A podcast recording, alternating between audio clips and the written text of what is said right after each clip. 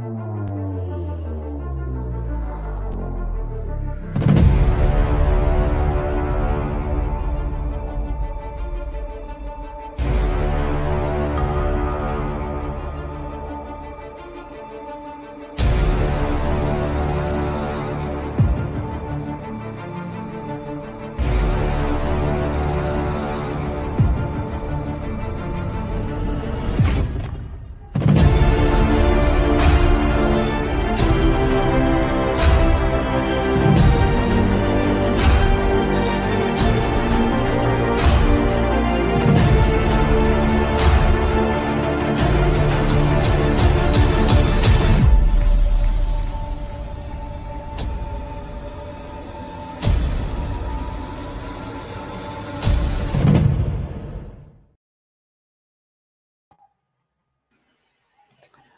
hola, bienvenidos al episodio 64 de Hispahex. Saludos, René. Hola, buen, buen día para todos. Sí, se, como que se te corta un poquito de repente. Este, pues bueno, esta semana tenemos pocas noticias realmente, aunque las que hay sí son relevantes. Em, y vamos a hablar otra vez un poco sobre fundamentos y cómo funciona Hex y todo esto, porque pues, me han llegado mensajes de gente que se desconectó totalmente de la de todo lo relacionado con y se quedaron fuera de todo lo relacionado con Hedron, con Icosa y todo lo demás que se ha ido desarrollando, que prácticamente ellos se habrán desconectado por cerca de año y medio y pues en ese periodo han pasado muchísimas cosas, entonces vamos a hacer un, de, de, lo que tenemos aquí en la, en la comunidad ahora para la gente que apenas está llegando o quienes se quedaron muy atrás, eh, que se pongan un poquito al día. Em, pues empezamos con las noticias. Que Binance en Australia liquidó a muchos de sus usuarios que los, los consideraba como inversionistas de... No, no recuerdo bien el término, pero es eh, no para los que son individuos, sino para los que son inversionistas acreditados.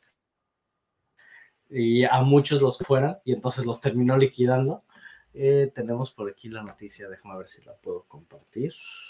Em, sí, eh, es y, pues bueno, esto, esto provocó mucho, mucho miedo en, mucha gente, sobre todo obviamente aquí en Australia, y, y, empezaron muchos a sacar su dinero de los exchanges, o al menos de Binance, porque pues obviamente esto los asustó de que en cualquier momento Binance les puede cerrar la cuenta, les puede quitar sus, su dinero. Y eso trajo una pequeña caída en, en Bitcoin y en, y en otras monedas. Y recordar que ya había pasado en Estados Unidos también. Sí. Y pues bueno, esto nos regresamos otra vez a lo mismo y es una de las preguntas que he visto en, en el grupo, en el grupo que tenemos de Hispahex, donde, donde preguntan eh, que, dónde es el mejor lugar para, eh, o digamos, el mejor exchange para poder guardar tus monedas o en qué monedas en la que conviene tener tu dinero antes de entrar a cripto.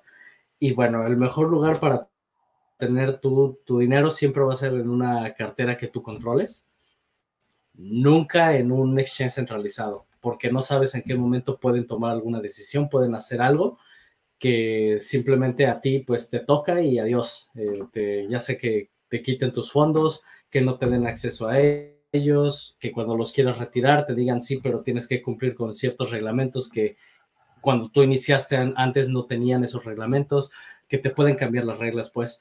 Entonces, todo este tipo de cosas, tenerlas en cuenta para cuando... Saludos, español. Em, para que cuando tengas tu dinero en algún exchange o algo así, pues que sepas que estos riesgos existen. Entonces, lo que aquí en esta comunidad siempre recomendamos es vas a invertir en cripto, como todavía no hay un fiat on ramp directamente a la blockchain, lo que se hace, entras a un exchange, compras lo que tengas que comprar, ya sea USDC, ya sea Ether o la moneda que tú quieras, inmediatamente la envías a una wallet que tú controlas y se acabó. Y cuando vayas a retirar de la misma manera, tomas, envías al exchange y de ahí lo mandas a, lo mandas a tu cuenta bancaria y ya está. Usarlos como un puente y no como un lugar donde tú tengas guardado tus, tus monedas. Ya, ya que tocaste el tema de la cartera, vamos a ampliar un poquito y vamos a platicar al respecto, ¿verdad? Porque en la semana hubo un tuit ahí de Richard que creó especulaciones de ciertas cosas y lo primero que se tiene que saber es que el hecho como cartera, como cual tal, eh, realmente es un término erróneo y lo explica Richard, pero ya también habíamos hablado de esto. Porque aunque tienes una dirección asignada, esa dirección lo único que son, y por eso siempre dice keys, not your keys, not your coins. Es la único es la ese que ahora se le, que le llamamos wallet y esa dirección y esa, ese número que te dan a ti con ciertas palabras, lo único que son son las llaves de entrada a la blockchain para que tú puedas tener acceso a esas monedas. Es como cuando llegas a un, a un gimnasio y te asignan un locker y tú ahí tienes la llave de tu casillero, pero el locker pertenece al gimnasio y el gimnasio, el gimnasio es la blockchain.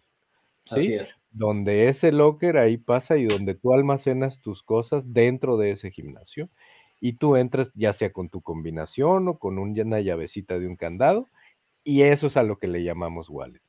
Pero sí hacer bien claro de que el hecho de que le digas wallet y que las tienes y que así sea una hardware, hardware wallet o, o eso, es igual. Son unas llaves porque el hecho de que las tengas fuera del internet o hardware no quiere decir de que, ah, ahora quité mis monedas del blockchain y la traigo en esta pequeña USB. Nada que ver. Esa pequeña USB lo único que es son unas llavecitas o una combinación de esa caja fuerte que te permite entrar o leer la blockchain, que te tienen un apartado donde ahí están tus monedas y ahí se están resguardando. Y ese tweet ahí, más o menos ahí lo, lo especificó. Richard que hizo un que se le debería de llamar llavero o curing, ¿verdad? A, su cartera. Y pues ahí hubo una gran especulación de que a lo mejor ya venía la Richard Keyring ahora en adelante y no Wallet, ¿verdad? Este, el llavero Hart, por ahí es, escuchando. Eh, pero sí hacer esa precisión, ya que estábamos tocando un poquito el tema de que íbamos a volver a lo básico. Bueno, todo esto para el parte del entendimiento de cripto es esencial de que eh, se saquen de la cabeza, es que la tengo en una cartera o la tengo... No, no, no. Tú nunca vas a sacar tus monedas de la blockchain. Lo único que haces es tener el acceso a ellas, ya sea mediante una cartera de software o una cartera de hardware. Cualquiera de las dos, ¿verdad? Así es. Eh, de hecho, eh, una de las cosas de por qué se dice not your keys, not your coins, es porque esto ya es un poquito más técnico. Al momento que tú vas a hacer una transacción, en realidad una de las cosas que se tiene que entender que va relacionado con esto es que las monedas existen en la blockchain. Y las monedas, cada que se genera un bloque, ese bloque puede contener una cantidad determinada de monedas. Y entonces, cuando se hace una transacción, lo que nosotros vemos como el que yo tengo 10 monedas y se las mandé a español y ahora él ya tiene esas 10 monedas, lo que nosotros vemos como un movimiento de monedas, en realidad ese nunca existió. Lo que ocurre es que en, en ese bloque donde esas monedas están contenidas, es como, como yo pasarle la custodia a él. Entonces, mi wallet, que tiene las llaves privadas, pone un sello en, ese, en, ese, en esas monedas que fueron creadas en un bloque. En los nuevos bloques, en las transacciones, nada más se dice, esas monedas ahora le corresponden a esta, a esta nueva wallet. Y entonces, de esa manera se va asignando como una eh, propiedad sobre esas monedas, pero las monedas nunca se movieron. Simplemente se va, se va poniendo una firma sobre otra, sobre otra, sobre otra. Entonces, por eso cuando e, una moneda no tiene tu firma, not your keys, not your coins. A eso es a lo que se refiere. Entonces, es, son cuestiones, son, digamos que ya un poquito más técnicas, pero así es como funcionan los movimientos de la blockchain. Entonces, es nada más esto tenerlo en cuenta para que la gente no crea que las monedas las están guardando ellos. La, tu wallet, lo único que tiene es en ese momento, si te aparecen unas monedas en tu wallet, es porque tus llaves privadas tienen custodia sobre esas monedas que están en la blockchain. Espero haberlo dejado un poquito claro, pero así es como funciona. Entonces, por eso es por lo que es muy importante entender, not your keys, not your coins. Cuando tú entregas tus monedas a un tercero, esos bloques que contienen esas monedas, la custodia las tiene ahora ese tercero, no las tienes tú. Entonces, por eso ya no son tuyas. Entonces, esto es, eh, es importante todo esto tenerlo en cuenta, ¿va? Y bueno, sí, prácticamente lo que, lo que dijo Richard aquí en su, en su tweet es, eh, pues que prácticamente, como, dice René, eh, no le deberíamos de llamar cartera, le deberíamos de llamar más bien llavero, porque dentro de una wallet tú puedes tener varias, varias llaves privadas contenidas dentro de una wallet. Por ejemplo, tú en tu Metamask, eh, si tú revisas, por aquí abrí una cartera, eh, ahorita acabo de abrir una, déjame ver si, porque esta es una de, del navegador de Brave, a ver si me deja mostrarlo. Ah, aquí me mandó a Solana.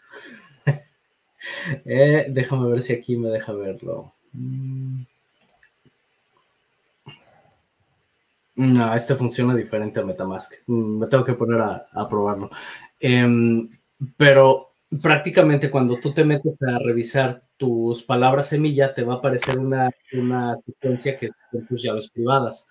Esas llaves privadas tú las puedes agregar a otras instancias de Metamask y entonces dentro de un solo Metamask tú puedes estar controlando hasta 10, 15, 20 carteras diferentes que corresponden a diferentes juegos de palabras semilla todo eso tú lo puedes hacer. Entonces, por eso es por lo que dice Richard, esto es prácticamente un llavero, no es una cartera, porque tú puedes ir agregando todas las llaves privadas de, tus diferentes wallets y con todo eso tú, dentro de una sola, tú puedes controlar todo esto.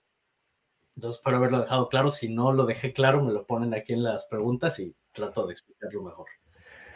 De hecho, últimamente Ivan Onteca ha estado hablando mucho sobre la descentralización y esta cuestión de las llaves. Ha estado subiendo varios videos eh, al respecto, donde eh, pues digamos que ahora sí le está haciendo mucha promoción a Richard.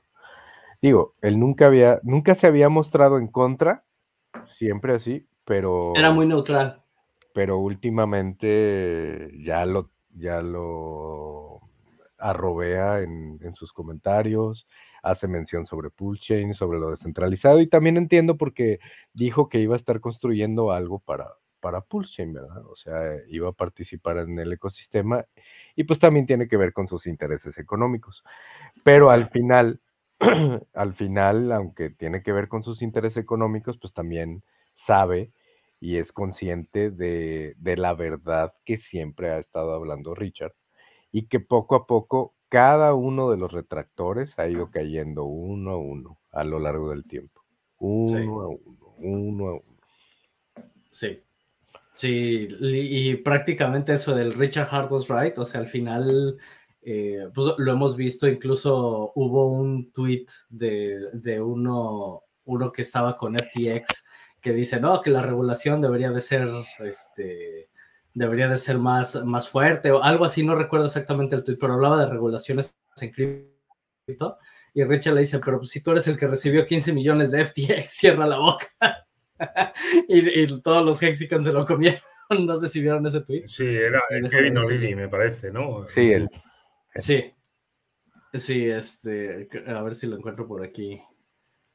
Ah. Sí, que después le contestó que nunca se ha quedado con la boca cerrada y nunca lo hará. Ese es. Ah, sí. igual, este. le, igual le volvieron a contestar. Yo creo que la respuesta correcta hubiera sido este, sí me equivoqué y pues ver de qué forma puedo enmendar mi error, ¿verdad? En lugar de seguir abriendo la... Ahora de seguir siendo arrogante. Exacto. Sí, entonces, pues bueno, eso, eso fue lo que, lo que pasó. Luego hubo otra, otra noticia que esta fue un poquito más decepcionante para la comunidad y es de que la, la demanda para Binance, eh, al menos por ahora, tiene ahí, digamos que se topó con un tropiezo, porque resulta que Arizona, que es donde se aplicó la, demanda, dijo que prácticamente ellos no tienen jurisdicción para, para poder este, perseguir a Binance.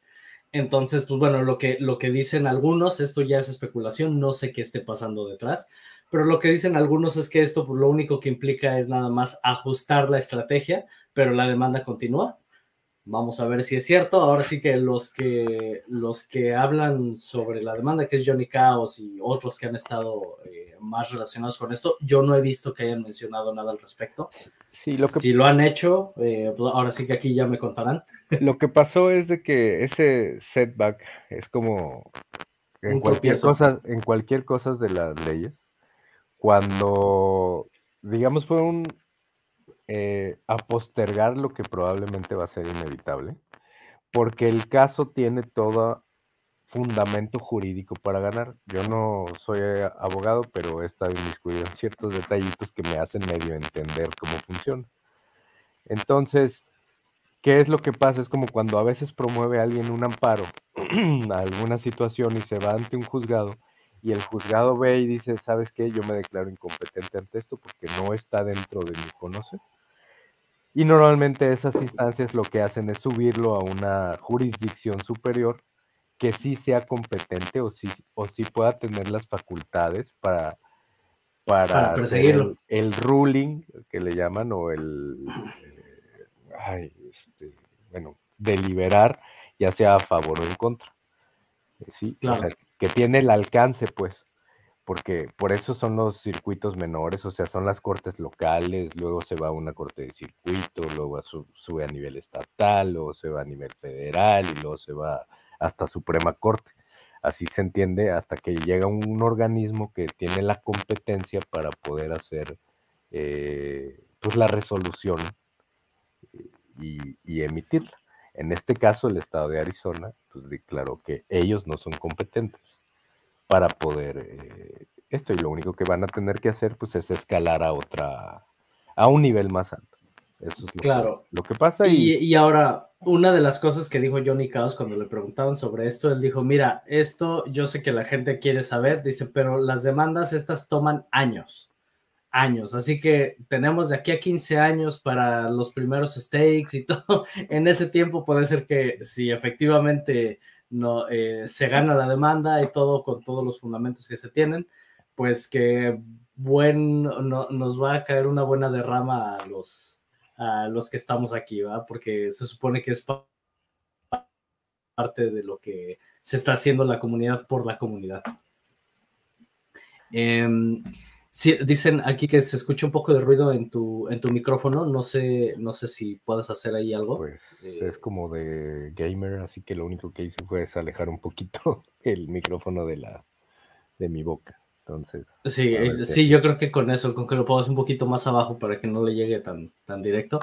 Eh, déjame checar aquí en los comentarios. Dice Pica Pica, saludos. Cayendo todo menos Purple Sí, Purple ese, ese ahorita es el que está subiendo. No tengo idea de por qué, pero pues bueno, está bien. Ahora sí que volvemos a lo mismo. Son regalos que, nos llegan a, los Hexicans y pues todo lo que nos caiga de mm. regalo mientras sea seguro. Pues, claro, mira, yo creo que ha influido.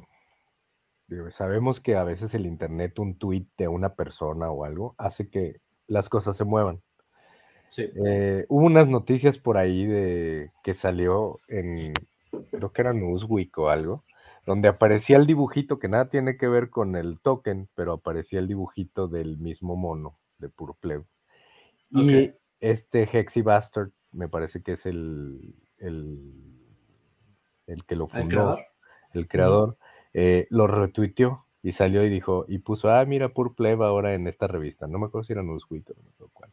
Y después está este Somi que ha estado haciendo muy buenos videos y análisis eh, del ecosistema de Richard, donde puso algo sobre los calcetines de Purple y que esto, esto lo iba eh, lo iba a sostener y a guardar esta información que no era, era un token que no hacía nada, que era esto, pero que iba a, subir mucho. Y pues casualmente eh, gente que ha estado teniendo followers pues obviamente ven ese tipo de cuestiones y hay gente que pues se anima y empieza a comprar, ¿verdad? Eso es lo que yo pienso. A lo mejor hay otra razón ahí atrás, Pero eso lo vemos bien seguido, o sea, cuando alguien, Elon Musk de repente pone ahí a su Doge en el escritorio y pum, tiene una subidita.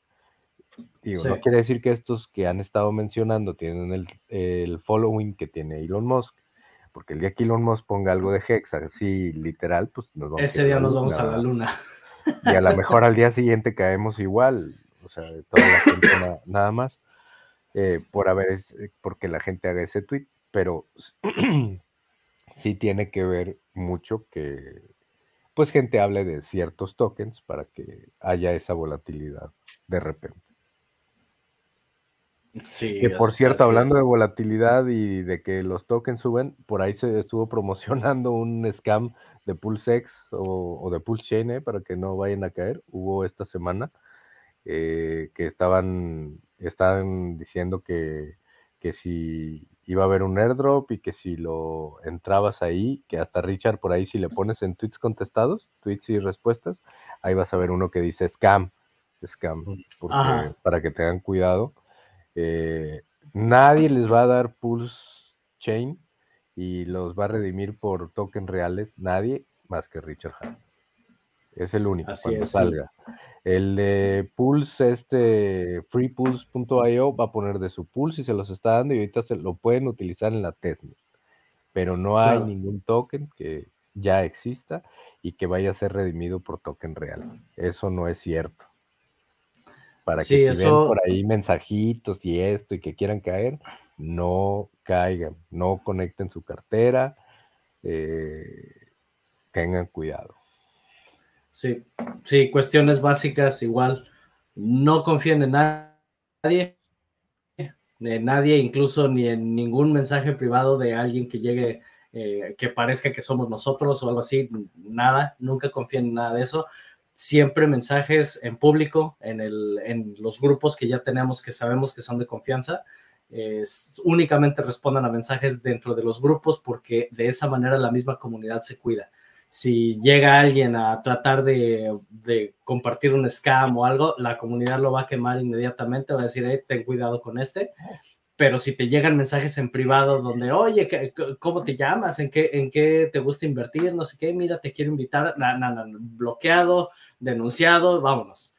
Eh, ni siquiera pierdan su tiempo en, en ese tipo de cosas. A menos que venga un anuncio directamente de las fuentes oficiales y entonces lo demos a conocer en los grupos. No confíen en nada de eso.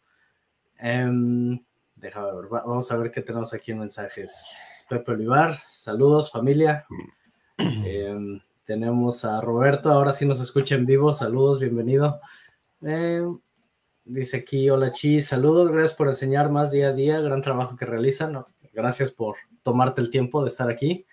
Eh, dice Pepe Olivar, dice, llavero es mucho mejor y cualquiera puede copiar las llaves.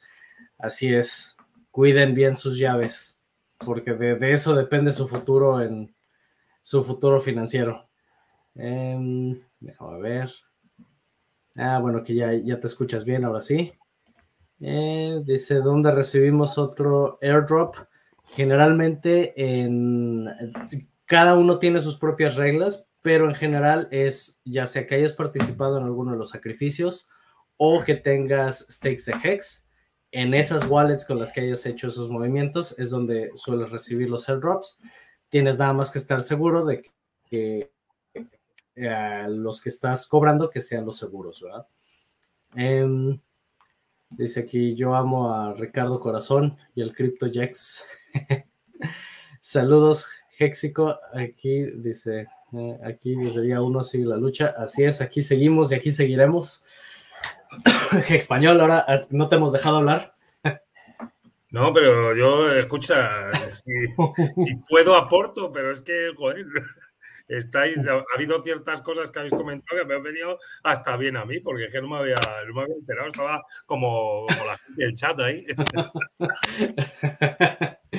Sí, bueno, todo esto es, es, precisamente es el objetivo de, estos programas, El, que, el que la gente entienda cómo funciona esta tecnología, porque eh, una de las cosas también muy, muy interesantes que, comentábamos René en el, en el, Green Room, que es precisamente este tweet de Richard, eh, donde habla de la wallet, la parte que es más interesante es que cuando se entiende que las monedas no las tienes tú, sino que están en la blockchain, esto realmente, la legalidad que existe, donde cuando quieran aplicarte, eh, ahora sí que ciertos reglamentos, pues en realidad esto no va a aplicar porque tú no tienes nada.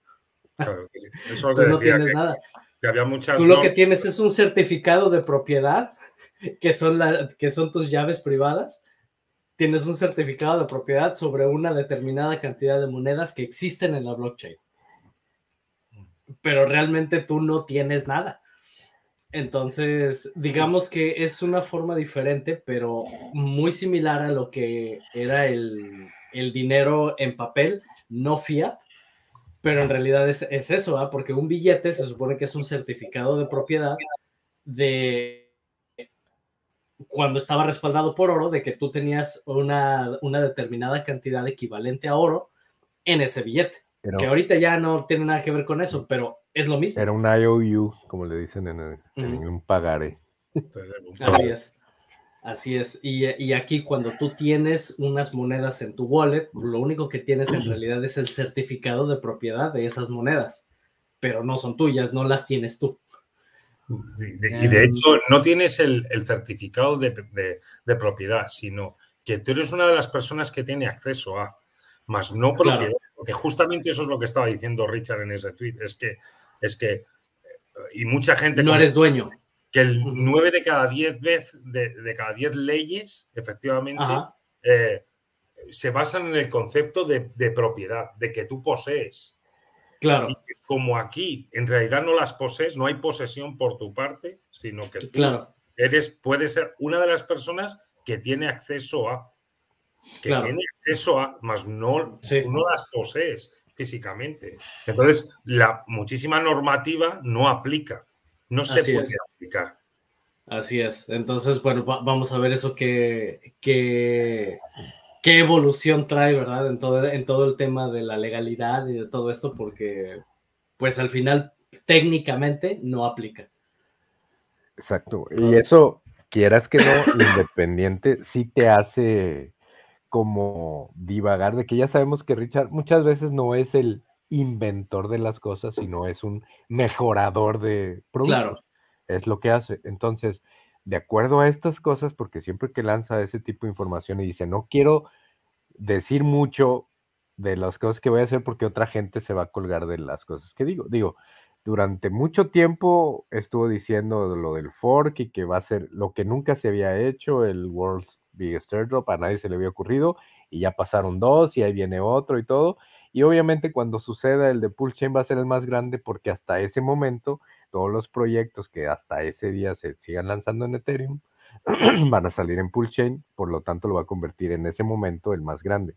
Sin embargo, va a venir otra cadena que a lo mejor va a querer hacer lo mismo, que ya por ahí hay algunas que se están asomando, pero esa idea no existía hasta que Richard habló de ella. ¿Qué quiero decir con esto? que aunque nos aventó cierta información, quién sabe, porque ya se me hace demasiado tiempo para que eh, una cartera no haya salido, ¿verdad? O sea, digo, lo que tarda una blockchain, lo que tardó Hex, a mi parecer, creo que el código para hacer, si va a ser una mejor meta más, como él lo decía, ya fue demasiado tiempo. Aunque podemos ver que eso me lleva al siguiente tema, que es de lo mismo. Staker App tiene anunciando su versión 2 hace más de un año y que en diciembre iba a salir y apenas ayer lanzaron algunas pruebas externas y todavía no sale, o sea, lo cual software is hard. Solana se cayó, o sea, estamos viendo todo ese tipo de cuestiones que realmente no deberíamos desesperarnos, pero sí me da esa espinita de qué traerá entre manos el nuevo Keyring o wallet o como le quieran llamar de Richard, ¿verdad? Porque en algún momento había lanzado cierta información de cosas que él quería ver dentro de, dentro de su cartera o keyring y más las aplicó. Eh, algunas sí las aplicó, otras las ha aplicado otras, otras carteras, inclusive hay unas que sí lo tienen, pero pues veremos cuando salga qué innovaciones va, va a traer el keyring de, de Richard, ¿verdad? De Richard. Así es. Em, déjame ver. Bueno, aquí viene. hablando hablando ah. también de.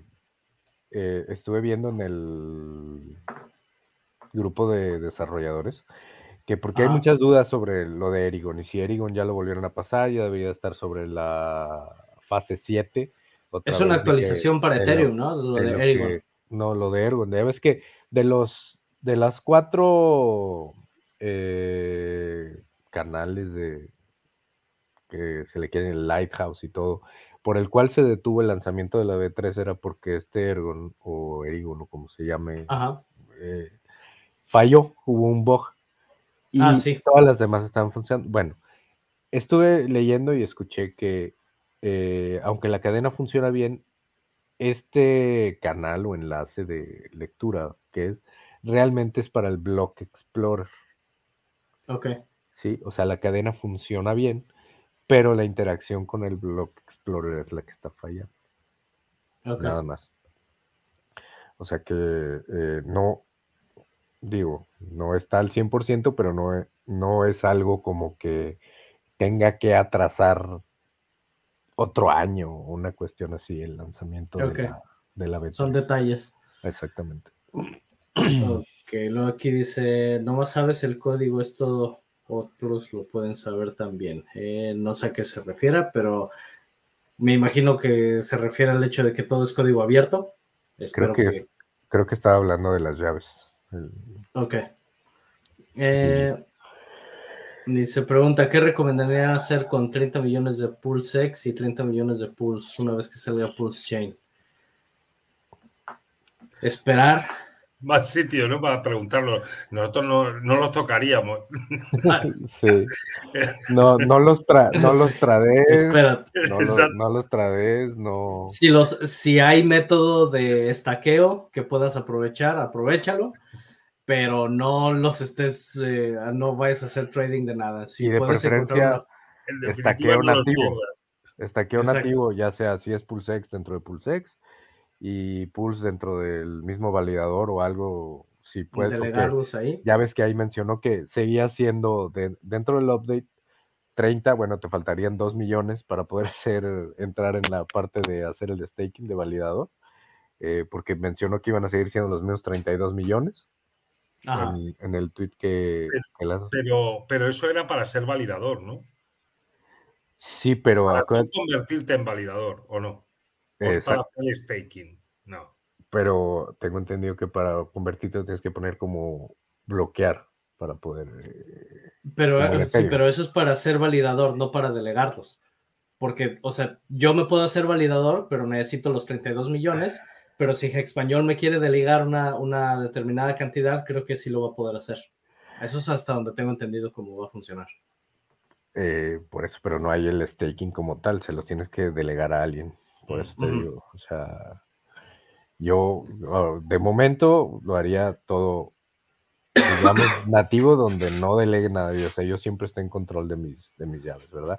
Digo, hasta que no salga la B3, podemos ver qué actualizaciones hubo en ese sentido, porque nos acostumbramos a cómo estaba funcionando la testnet. En la testnet delegabas y hacías y, tú veías que tú tenías el control siempre. Pero como ahora el sistema ya va a ser un poco diferente, bueno, no, no, un poco, muy diferente, porque ya no es el fork de lo que habíamos es El, es el sistema de Ethereum. Eh, hasta no poder jugar con la B3, yo no te podía decir, ah, sí, haz esto, haz lo otro. Mantente siempre en custodia de tus llaves, no los trades, no los malvendas.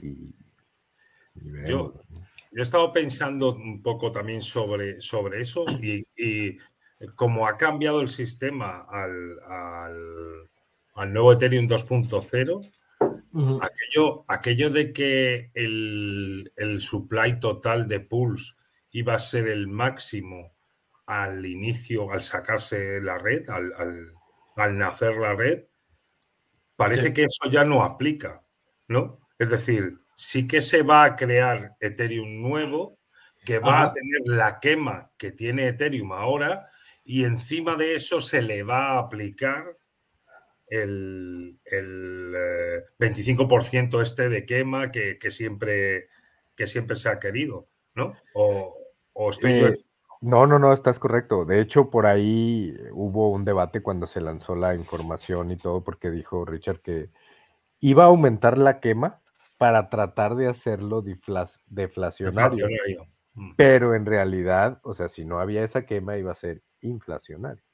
Pero como va a tener una quema mayor a lo que está quemando el Ethereum B2, para que sea netamente deflacionario, ¿verdad? Pero sí se siguen creando tokens, tienes toda la razón en lo que estás diciendo. Eh, pero pues con los ajustes que iba que iba a hacer Richard, él quería aumentar la, quema para que efectivamente se vaya. Para que sea deflacionario. Deflacionario el sistema. Ok. Em, a ver, vamos a ver. Como le, contestan aquí, dice ponlo en stake o como validador o siéntate en las manos, no muevas nada por unos años. Así es. Eh, yo, lo que diría es o no lo tocas o ponlo a sudar pero donde tú, donde tú tengas el control, ¿verdad? Donde no se lo estés entregando a nadie, eh, así como se hace con Hex, que tú simplemente pones tus Hex, los pones a sudar y déjalos ahí. Eh, yo recomendaría lo mismo. Es, digamos que es la forma más, eh, más segura en la que no te vas a, a destruir a ti mismo. lo que dice Alex de Hedron colocó un post en Twitter hace pocos minutos sobre validadores. bueno, ese yo no lo he visto. Yo no vi el de hace poquito porque estamos aquí, pero sí vi hace unos días que publicó que ya ven que estaba haciendo unos nodos, por llamarlos portátiles, que los quería vender. Ah, sí, sí, sí. Eh, y hubo por ahí una falla, creo que también lo mismo de Erigo, no sé qué fregadera, eh, donde dijo, no, pues esto me falló y vamos a volver a empezar para ver, encontrar la manera de, poder entregar el producto que quiero entregar. No, ok. Eh, pero eso fue hace unos días, no sé qué. O sea que está, está en pruebas de laboratorio ahorita. Exactamente. Eh, pero no. Eh, comenta aquí The Best Love, dice, muy contento con la quema que ha habido de los NFT de WhatsApp. Considero que los que tuvimos uno en los primeros 14 días fuimos unos privilegiados. Pues sí, aquí, mira, como, como comentaba hace rato, me contactó una persona diciéndome que se había desconectado totalmente de todo lo relacionado con Hex de hace como año y medio. Y desgraciadamente, digo, yo puedo entender eso porque pues cada uno tenemos nuestras actividades, nuestras cosas y o cuestiones personales que nos hacen eh, desconectarnos un poquito. Pero desgraciadamente en esta comunidad te desconectas dos meses y pasan muchísimas cosas. Pasan muchísimas cosas y, y te pierdes de muchas oportunidades. Eh, porque así como esta persona dice, no, pues yo no se enteró de que era Hedron, eh, no se enteró de nada de, de Icosa, pues eso implica que también se perdió el Pulse Dogecoin, el Pulse Bitcoin y todos los demás airdrops que nos han caído. Y pues desgraciadamente tienes un tiempo limitado para poderlos cobrar. Entonces, si te, si te desconectas totalmente, pues te pierdes de muchas oportunidades. Entonces, digo, no es este, tampoco estar adicto, pegado todo el día, pero sí estar, mantenerse actualizado un poquito, que para eso hacemos estos programas. Una vez a la semana, que te tomes una hora, dos horas de escuchar esto, si lo, si lo ves en YouTube en repetición o en Spotify, lo puedes incluso poner al doble de velocidad y te lo avientas en la mitad de tiempo. Pero con eso que, que se mantengan un poquito actualizados para que no se pierdan de estas oportunidades. Eh, lo que dice, ¿qué hacemos con Hedron? Su valor está en el suelo. Pues nada, ahora sí que eh, esto es paciencia nada más. Si lo, si lo quieres mantener, pues yo lo que te recomendaría, estaquealo. Estaquealo y ponlo a sudar también. De la misma manera, sabemos que todo esto va a empezar a subir. Eh, llegado el momento, todavía no, yo todavía no veo que estemos, que se haya dado el banderazo de salida para el bull market. Entonces, en este momento, sobre todo si dices que está en el suelo, pues compra, compra y aprovecha ahorita porque cuando empieza a subir, pues bueno, vas a, vas a poder duplicar.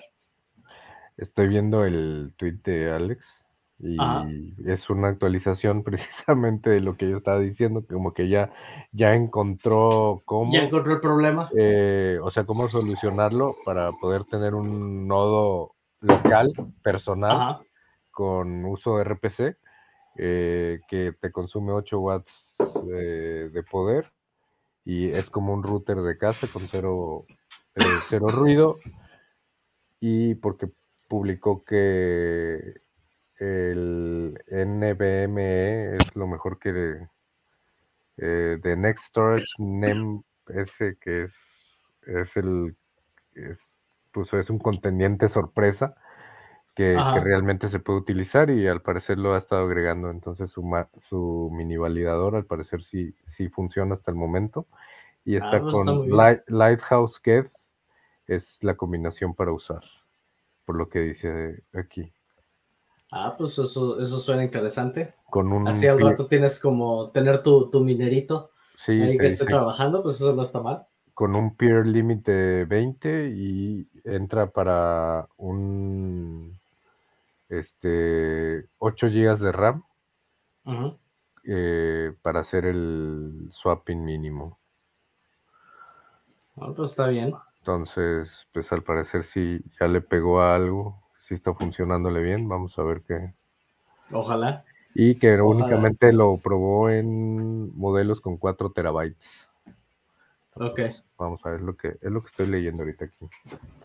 No, pues está muy bien. Pues Ahora sí que eso es lo parte de lo que me gusta de esta comunidad. Al final tenemos gente que se especializa en muchísimos temas y cada uno trae lo, lo mejor que tiene para, para aportarle a la misma comunidad y eso, eso a mí es algo que me gusta mucho.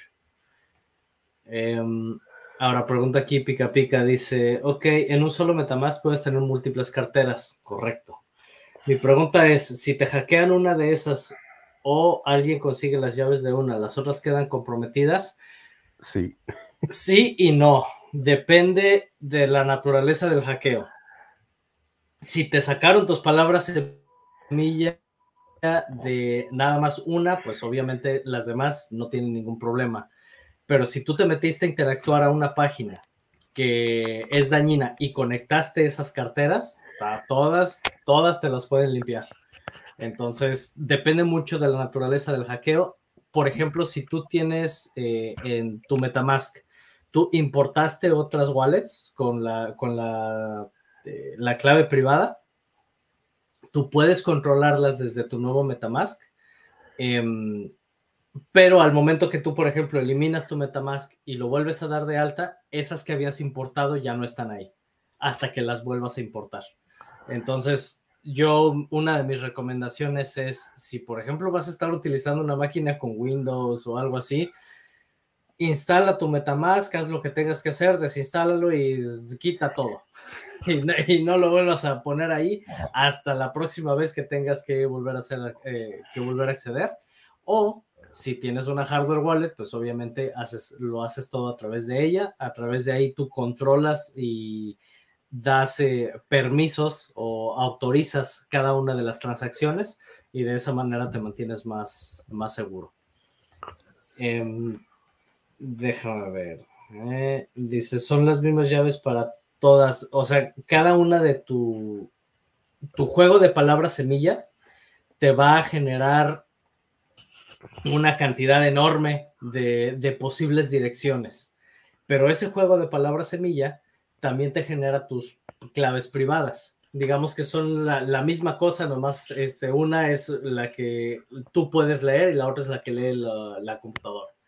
Entonces, esas, esas claves privadas son las que tú puedes estar copiando y puedes estar mandando de un lugar a otro sin tener que tocar tus palabras semilla pero las claves privadas te dan acceso a todo, entonces las tienes que controlar con, las tienes que manejar con mucho cuidado para que no nada más las estés poniendo ahí en cualquier lado, nunca se te vaya a ocurrir copiar, pegar y plantarlas en alguna, en algún chat o en alguna cosa así, en ese momento le dices adiós a tu, a tu wallet. Eh, dice aquí, tenía una cartera y olvidé qué monedas tenía. ¿Hay forma de saber o descubrir cuáles eran? Eh, si, si, sabes la, la clave pública, puedes irte a Etherscan y, y, revisar lo que, lo que hay ahí. Es la, la, forma más fácil. Que no sé si es mejor que no, que no lo mire. No sí, va, cuando compré Bitcoin a 30 céntimos, hay que ver. Mira, sí, sí y ahorita ya sería multimillonario y. Mejor que no mire nada, ¿no? Así, Así es. Em, Y bueno, eh, de, lo que tenía aquí también preparado para hoy, eh, venían varias preguntas que, por ejemplo, que les recuerdo, tenemos la página de hexmex.xyz, eh, donde viene aquí toda la explicación de Hex, pero una de las preguntas que, que hace la gente cuando apenas llega es, dicen, bueno, ok, y si ya tengo un stake o una inversión, ¿la puedo modificar? No, no puedes no puedes. Tú, al momento que tú la programas, tú estableces los parámetros, tú dices cuántas monedas vas a poner, por cuánto tiempo las vas a poner, autorizas y hasta que se cumpla, siempre hay un relojito, déjame entrar aquí a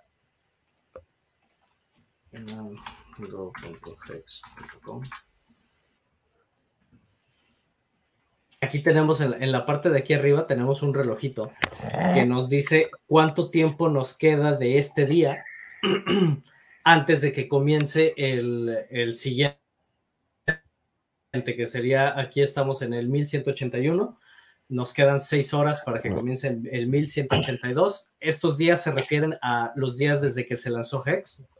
Y de la forma en la que funciona es que si tú estableces un stake, tú dices, ¿sabes qué? Quiero generar un stake y te arrepientes, te quedan seis horas para poderlo cancelar. Si no lo cancelas en este periodo y ya inicia el siguiente día, ahí sí nuqueaste tu stake y lo que hayas metido ahí ya lo perdiste por completo. Qué bueno. Tienes que esperar. Qué bueno que tocaste el tema. esa duda había en el grupo en la semana, hubo, y también en el grupo de Rolando. Y nada más que se acuerden que cualquier movimiento dentro del contrato, excepto por el emergency end stake o el término de stake, se hace a partir de la 0 UTC. Sí, que es, el horario aquí. Se ejecuta. Si tú haces un stake eh, un minuto antes y te arrepientes, si lo quieres cancelar. Y ya, cambió al siguiente día. Pelas. No, y a veces por lo tardado de Ethereum, o sea, haz de cuenta que ya lo perdiste. Si lo, si lo haces a las 12 eh, del día México, o sea, todavía tienes prácticamente 7 horas para, para poder hacer movimientos. Eh, igual, cuando se hace el emergency en stake y haces todo, aunque tú veas el cambio en el t-shirt rate, porque va cambiando a lo largo del día de esas 24 horas, en tu paga, por ejemplo, de que hay ciertos, eso no quiere decir que porque ahí diga, ah, hoy dice 6, eh, voy a recibir 6 o como en la semana vimos un pago por ahí de 12, de 12 hex, eh, y lo viste a las 5, que tampoco, todavía puede modificarse o ser cambiado hasta todo lo que pase antes de la 0 UTC. Una vez que se ejecuta, tómala, entonces ya te llega tu pago de a la cantidad que sea. Entonces es importante que todo movimiento es a partir de la 0 UTC cuando estás interactuando con el contrato. No tiene nada que ver con el trading. Una vez que tú interactúas con el contrato, que es interactuar con el contrato, es hacer stake o deshacerlo. Este, todo lo que tiene que ver con, excepto emergency and stake y finalización de stake, se ejecuta a partir de las cero horas. De hecho, se va a detectar porque en el listado, eh, o sea, en el, me parece que te, o sea, te pone pending, no, sé en qué columna. Ahí donde dice end stake. El estado, yo creo que pone status pending. Sí, tiene stake, eh, end stake o pending. Hmm, ah, o good accounting si vas a terminar. Son las cuatro que te aparecen si el stake ya está por terminar. Ahí, eh, eh, y ahí se va a mantener, como dice, pues durante estas seis horas y pico. Mira, en Progress, me parece que es en, Progress, ¿vale? En la columna Progress pondría pending. Sí, aquí. nada más que esta, esta wallet la creé ahorita para, para, este, para este programa, entonces aquí obviamente no va a haber nada, pero sí, aquí, aquí va a decir pending antes, antes de que comience a ejecutarse ya tu state. Y durante ese tiempo podrías, efectivamente, podrías cancelar el... Puedes cancelar, el único detalle es que vas a tener que pagar costo de transacción. Sí, la, eh, que, es de ley. Todo movimiento que se haga siempre en la blockchain va, a incluir un costo de transacción. Entonces, bueno, tener en cuenta esto, que sí tienes la posibilidad de cancelarlo siempre y cuando este reloj todavía siga corriendo y no, y no llegue a cero. Al momento que llegue a cero, en ese momento ya, si ya se reinició el reloj, lo que toques ahí, ahora sí decides cancelar lo que sea, lo que hayas puesto lo vas a perder absolutamente todo porque recordemos que una de las reglas de Hex es tu stake tiene que haber recorrido el 50% del tiempo que tú definiste para que puedas recuperar tu principal. No vas a recuperar nada de intereses o de, o de ganancias, pero vas a poder recuperar tu principal. Sí, bueno, a menos que lo haya puesto un día, ¿verdad? Sí, bueno, eh, pero bueno, estamos hablando de que aquí el objetivo es este, lo, más largo posible, ¿verdad? Pero entonces... Claro, pero eh, hay que recordar que se vieron esos casos cuando salió Hex. O sea, sí. ahorita ya nadie hace eso. Eh, a, menos de que, a menos de que llegue la Gadway o algo y diga, ah, necesito 5 mil dólares de equipo mañana, deja, deja hasta que unos cuantos millones y mañana... Y para mañana los dólares. Sí. Em, entonces, bueno, tener en cuenta eso, ¿no? Es 50% del tiempo para recuperar tu principal. Pasado ese 50%, ahora sí, lo demás es este, ya donde tú empiezas a recuperar tu principal más algo de tus intereses. Entonces, eh, es cuando puedes cancelar. René, el ejemplo que has puesto es brutal como para ver cómo es una máquina de imprimir dinero, ¿no? O sea, es que efectivamente o sea, lo has clavado, macho. Sí. una persona como nosotros, eh, con, lo que manejamos, pues al final estás imprimiendo, no sé, con una, dos, tres t-shirts que puedas así tener por así. Cinco dólares. Claro, no, no, hoy en día no merece la pena, ¿no? Y no sé si algún día nos llegará. Hombre, si, si habla, como dice gente de de 100, 200, o sea, 100 euros por, por hex, pues sí, claro, imprimir 600, 6 eh, hex, ¿no? Con una t-shirt, 600 euros en un día, pues ya, hostia, será... Pero, pero hoy en día, actores como, como ese, como la Way, pues efectivamente podría llegar y decir, no, es que necesito, claro, que, si tienen millones de dólares, no creo que se, le pasará igual que a nosotros. O sea, imprimir... 3 dólares de hoy, de hoy, para mañana para nosotros será lo mismo que, que para él imprimirse 5 mil dólares, ¿no? Pero es que es increíble, funciona, es, una máquina de imprimir dinero. Es una impresora de dinero, así es. Así es. Em, ah, ¿y en qué estaba? Ah, bueno, sí, entonces, eh, una vez que entendemos esto, entendemos que pasado el 50% del tiempo, puedes recuperar tu principal más lo proporcional de, tu, de tus ganancias. Eh, Obviamente lo ideal es esperar al 100%, que cumplas con lo mismo que tú prometiste, porque te lo prometiste a ti mismo, no le dijiste a nadie, esto no, no tiene nada que ver aquí, no hay ningún tercero, esto es algo que tú te prometiste a ti mismo, voy a, voy a congelar esta cantidad de monedas por este tiempo y nada más es cumplirlo. Y ya está. Eh, eh, eso es súper útil. Eh, eh, yo lo diré, la, la Staker Up, ¿no? El tema de las penalizaciones, ¿verdad? Así es. Es, recomendable a la Es la forma más fácil, más fácil que yo he visto de poder cuantificar cuál sería tu penalización. Eh, mm. En caso de que decidas terminar tu stake, utilizan Staker Up. Ni siquiera tienen que agregar ahí sus palabras semilla, tampoco tienen que pagar por la aplicación para poder ver esto. Simplemente la descargan en su teléfono, agregan la dirección pública de su wallet a Staker App y automáticamente va a detectar todos los stakes que tengas y te va a decir si, si hay una o qué penalización vas a recibir por cada uno de esos stakes si decides terminarlos en este momento.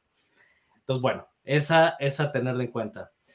Luego, eh, nos vamos aquí a, bueno, primero para los que sepan qué es Hedron, Hedron es una moneda de regalo que nos cae a todos los que tenemos stakes en Hex.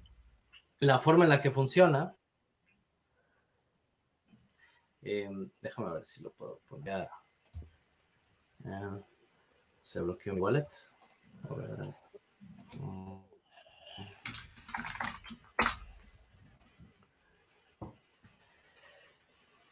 En, esta, pues bueno, te conectas la wallet, ya sea que te vayas a hedron.pro o a icosa.pro, que yo prefiero icosa, pero bueno, eh, empezando con Hedron, si tú tienes tus stakes de Hex, obviamente te van a aparecer aquí. Esta wallet la creé nada más para esta transmisión, entonces aquí obviamente no hay ningún stake de Hex. Pero si los encuentra, te va a aparecer aquí un listado donde te van a aparecer cada uno de tus stakes y te va a decir cuántos Hedron te pueden regalar por cada uno de esos stakes. Estos Hedron se generan diario y son proporcionales a la cantidad de B-shares que tenga tu stake. Entonces, según la cantidad de B-shares que tú tengas en, en, tu stake, vas a estar recibiendo diariamente una cantidad de Hedron. Estos Hedron tú los puedes cobrar cualquier día. Obviamente, cada que los cobras tienes que cubrir un costo de gas o te puedes esperar hasta el final de tu stake, que es lo ideal, y antes de finalizar tu stake, cobras tus Hedron. Si finalizas tu stake y no los cobraste, ya los perdiste. Entonces, primero cobras tus Hedron y ya que los tengas, entonces ya puedes finalizar tu stake. Hay otro que se llama Comunis, que también es como un regalo, es otro regalo parecido a Hedron, que también tú puedes hacer la finalización o puedes cobrar tus comunis. Es mismo concepto prácticamente. Em, cobras tus comunis, entonces ahora ya tienes Hedron y comunis y entonces ya finalizas tu stake. Y entonces de esa manera ya obtienes muchas más monedas de lo que tenías en un inicio solamente con Hex. ¿Qué beneficios hay? Que obviamente tus Hedron pudiera ser que no valgan mucho, pero te va a ayudar para cubrir el costo de gas de, la finalización de tu stake. Porque una de las cosas que hay que tomar en cuenta con los stakes de Hex es que mientras más largo hagas tu stake, más vas a tener que pagar en la finalización del mismo, porque por cada día que pasa se va computando cuántos hex te tienen que llegar a la finalización de tu stake. Entonces, cuando tú haces la finalización, el, ahora sí que el, contrato va a calcular cuántos hex te tiene que pagar al final, al momento que haces la finalización, y esto implica un costo de gas. Entonces, mientras más largo es tu stake, más cálculos tiene que hacer y por lo tanto es más caro la finalización del mismo. Entonces, por lo mismo, el tener Hedron, tener Comunis, todo eso te puede ayudar para que puedas cubrir los costos de gas en caso de que ya estén muy altos, ¿verdad? Ok, y hablando de Hedron. Y luego, ya que tenemos eso. Por eso, ahí hablando de Hedron, recordar. Ahí todavía no estoy hablando de las subastas ni nada de eso. No, no, no, no, no, no. Pero si tu intención es para hacer el pago del gas, que lo puedas utilizar, eh, como se mencionaba, eh, todos los días que se va avanzando el stake tienes una cierta cantidad de Hedron. Mi recomendación sería no mintearlo todo al final. Ir minteando a ciertos puntos para que ahorita con la web que te va a enseñar Andrick lo puedas poner a stackear y tu Hedron te dé rendimiento. No nada más estés a la expectativa de lo que puedas obtener por tu stake de Hex, sino que puedas obtener rendimiento de esos mismos Hedron que realmente el rendimiento que te da en Icosa y el Icosa tiene mayor valor, está muy bueno. O sea, yo de que empecé, yo no vendí ni un Hedron, ni he vendido ni una Icosa, ni nada. Y la verdad es que, ahí están en stake y la cantidad, sí, y la cantidad, ya a pesar de que está bajo el precio, porque Icosa llegó a estar hasta en 1.30.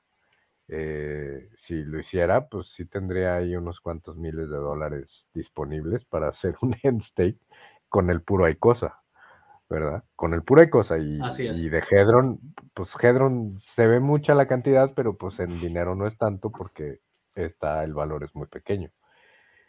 Pero la cantidad de que te da de rendimiento eh, Hedron a través de Icosa es muy bueno.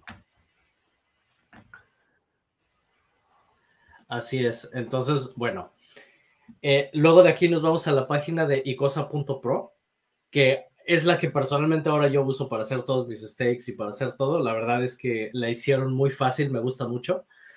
Eh, prácticamente tienes aquí, bueno, la primera parte que es la de Hex. Aquí tú tienes la oportunidad, si tú tienes, déjame ver si la puedo conectar. O no, No, pues es que no, no tengo ahorita nada en esta. Eh, pero si tú tienes hex líquidos, te van a aparecer en esta parte. Te va a decir, tienes, yo qué sé, 10.000 hex. Em, los tienes aquí líquidos. Y entonces te va a aparecer aquí la opción de poderlos poner en stake, que es lo mismo que haces en go.hex.com. Nada más que aquí el, el formato es un poquito diferente, pero es lo mismo. Dices, quiero iniciar un stake y te va a preguntar cuántas monedas quieres poner, cuál es el plazo en el que quieres crear el stake y te va a dar dos opciones. Si quieres crear un stake nativo, que es la forma en la que se ha hecho tradicionalmente, o si lo, quieres hacer un HSI. Un HSI es un stake de Hex, pero está encapsulado. La diferencia es que al estar encapsulado, tú lo puedes convertir en un NFT y lo puedes vender o lo puedes mandar a una subasta o puedes hacer ya diferentes cosas con él. ¿Esto qué oportunidades nos trae? Que entonces al momento que tú ya lo tienes como un HCI, como lo, puedes vender, significa que ya no estás amarrado a los 5.555 días si decidiste hacerlo al máximo. Y lo que tú puedes hacer es hacer stakes pequeños que estén a 5.555 días, pero esto ya no ya no te obliga a crear una escalera. Regresando un poquito porque me salté el concepto de la escalera. Cuando tú vas a crear tus hex nativos, tus stakes nativos, la estrategia que se recomendaba en un principio era crea una escalera donde tú defines eh, mi stake más largo es a 5.555 días, pero luego el que le sigue lo quiero hacer a 10 años tal vez y luego otro a ocho años, otro a cinco años, o dependiendo los periodos que tú quieras definir. Y entonces con eso, conforme va pasando el tiempo, tus hex van creciendo, llega el momento, tú cobras y todos contentos, ¿verdad? Tú vas teniendo, tú vas definiendo cada cuándo quieres recibir el dinero que tú estableciste en stake. Pero HSI lo que nos permite es ya ni siquiera tener que hacer eso. Tú puedes hacer todos tus stakes a 5.555 días con eso triplicas la cantidad de tus hex para que te den más t-shirts. Es que es muy complejo, son muchos temas, son muchos conceptos que aquí me estoy saltando. Para explicar esto, cuando vas a crear un stake, tú defines el tiempo en el que lo quieres establecer. Mientras más largo lo haces, más t-shirts vas a poder recibir. La razón es que si tú estableces un stake, por ejemplo, 10.000 hex, y lo estableces a un año, te van a dar un 20% extra sobre tus 10.000 hex. Dos años, otro 20%. Tres años, otro tanto. Y entonces a los cinco años te dan un 100%. A los 10 años te dan un 200%. Y a los 15 años sigue siendo un 200%, pero tienes cinco años de gracia donde estás cobrando ese, esa cantidad extra que te dieron, que te está generando hex diariamente. En t-shirts. Entonces, en t-shirts, exactamente. Eh, en, acciones de Hex. Entonces, cuando haces tus HSIs y los haces a 5.555 días, la cantidad de Hex que estés poniendo la vas a triplicar y van a estar generando exactamente igual eh, que en el Hex nativo, en el stake nativo, van a estar generando diariamente. Pero la ventaja que nos da el HCI es que ya no tienes necesidad de hacer una escalera, porque todos tus stakes los puedes hacer a 5.555 días, triplicando la cantidad de hex que tú vas a poner, porque el contrato te los triplica para darte más acciones. Y entonces, cuando tienes todos esos stakes a 5.555 días, si en algún momento tú quieres recuperar algo del dinero como lo hubieras hecho con tu escalera, simplemente un HCI lo vendes. Pero durante ese tiempo te está generando muchos más hex que los que te hubiera generado si hubieras hecho tu escalera de forma, de forma nativa. Entonces, son opciones, al final cada quien decide. Hay gente que no confía mucho en el HCI porque esto no lo hizo Richard Hart, porque esta, digamos que esta, esta metodología no fue creada por él, esta fue creada por quien hizo Hedron y cosa.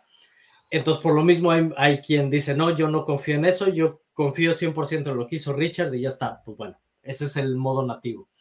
Esto, eh, el modo de ICOSA y de Hedron nos abre otras oportunidades y pues bueno, ahí está, está disponible, ¿verdad?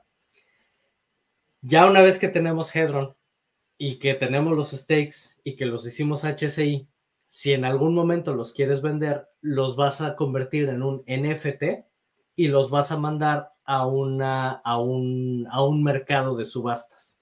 Y eso es lo que vas a encontrar aquí en la sección que dice las subastas de HCI. Aquí tú vas a poder encontrar cuáles están disponibles y entonces tú puedes poner el tuyo a la venta o tú puedes ir a buscar aquellos stakes que la gente esté vendiendo y vas y los compras.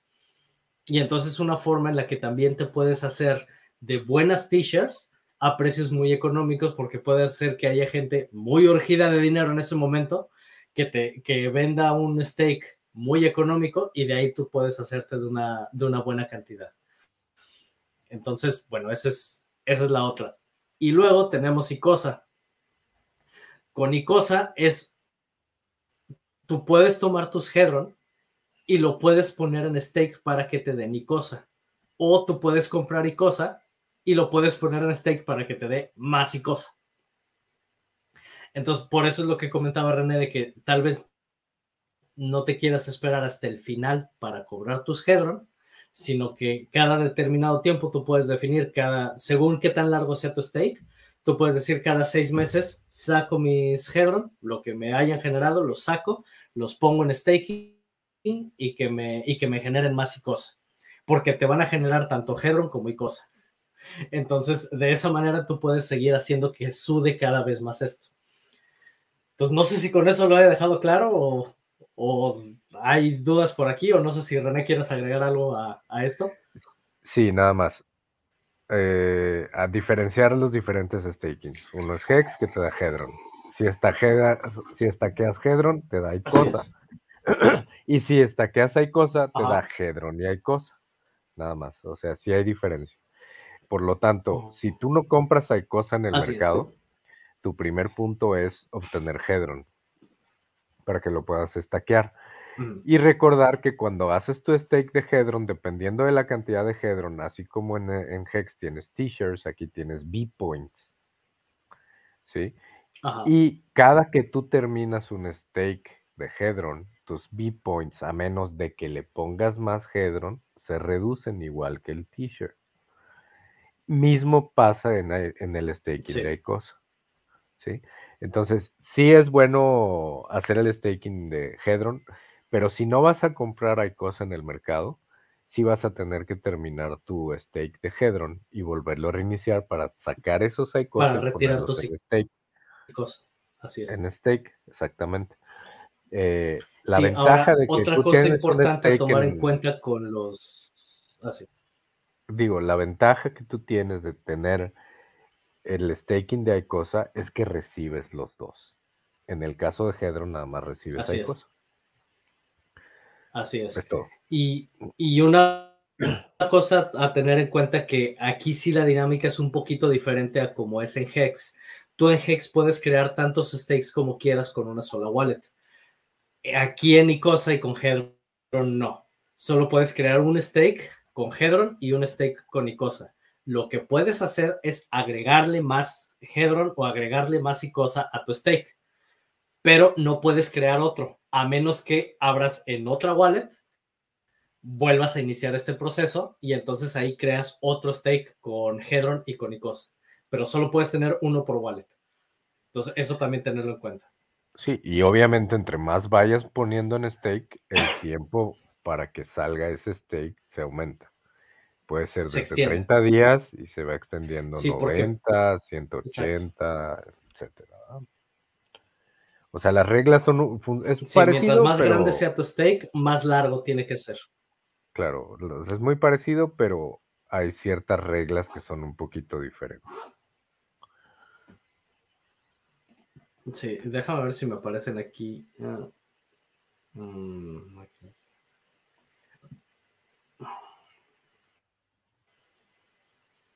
Sí, a ver si aparece aquí alguna de las de las eh, subastas para poder mostrar nada más lo que cómo se pueden llegar a comprar. Em, y bueno, a ver, déjame ver qué más tenía por aquí. Ah, y una de las cosas que también comentó Johnny Chaos que me gustó mucho donde dice, ten cuidado con lo que, con lo que deseas, porque mucha gente quiere ver Hex en, lo, en un exchange. Y dice él, ten cuidado con eso. Bueno, primero de entrada sabemos los riesgos que hay al momento que las monedas se meten a un exchange, no sabemos qué ocurre dentro de, dentro de ese exchange, cómo están haciendo realmente sus tradings, no sabemos nada de eso. Pero una de las cosas que él comenta dice, la razón por la que mucha gente lo quiere en un, en un exchange es porque quiere el botoncito fácil de cómo comprar Hex. Dice, y cuando ese botoncito fácil esté disponible, el precio se va a disparar mucho, pero te puedes quedar fuera. Entonces, lo que tú quieres es acumular tantos Hex como puedas antes de que ese botoncito fácil le llegue a las masas. Así es porque tú lo que quieres es tener tanto como puedas para que cuando el botoncito fácil le llegue a la gente, ellos hagan que se disparen tus, eh, el valor de tus, de tus monedas. Y eso me gustó mucho como lo dijo.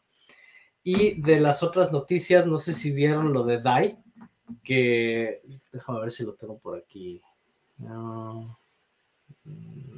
Sí, que prácticamente, eh, pues DAI ha demostrado que al final puede doblar las manos ante. Oh, fíjate, déjame ver, aquí lo tengo.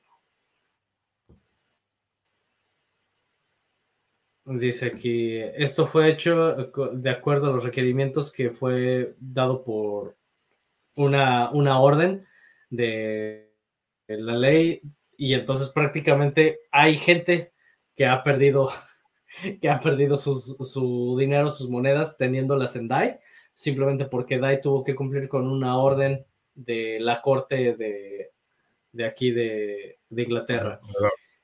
Entonces esto es lo que nos indica para que lo tengan en cuenta también, porque siempre se ha considerado DAI como la moneda estable más segura, pues en realidad no. Eh, una de las cosas que también decimos mucho aquí, y es algo que Wales insiste mucho, dice, las monedas estables no son cripto, las monedas estables tienen una función, pero no tengan su dinero en monedas estables, porque nunca sabes en qué momento quién está detrás de esas monedas y qué pueden decidir hacer, y al final no hay control sobre ellas. Entonces, eh, mejor tenerlas en lo que hemos visto hasta ahora y así no tenemos problema. Em, y creo que es prácticamente todo lo que tenía preparado para hoy. No sé si quieran agregar algo más o si tengan alguna duda, por aquí que la dejen en, los comentarios y la resolvemos. Mm, aquí Emanuel le responde sobre el tema de las wallets. Dice, depende ah, sobre si se puede encontrar las monedas que había perdido o de la wallet que ya no tiene acceso, dice, depende de la red, coloca la dirección de tu cartera vía Etherscan, Scan y ahí saldrán las monedas que posees de acuerdo a tu dirección. Así es.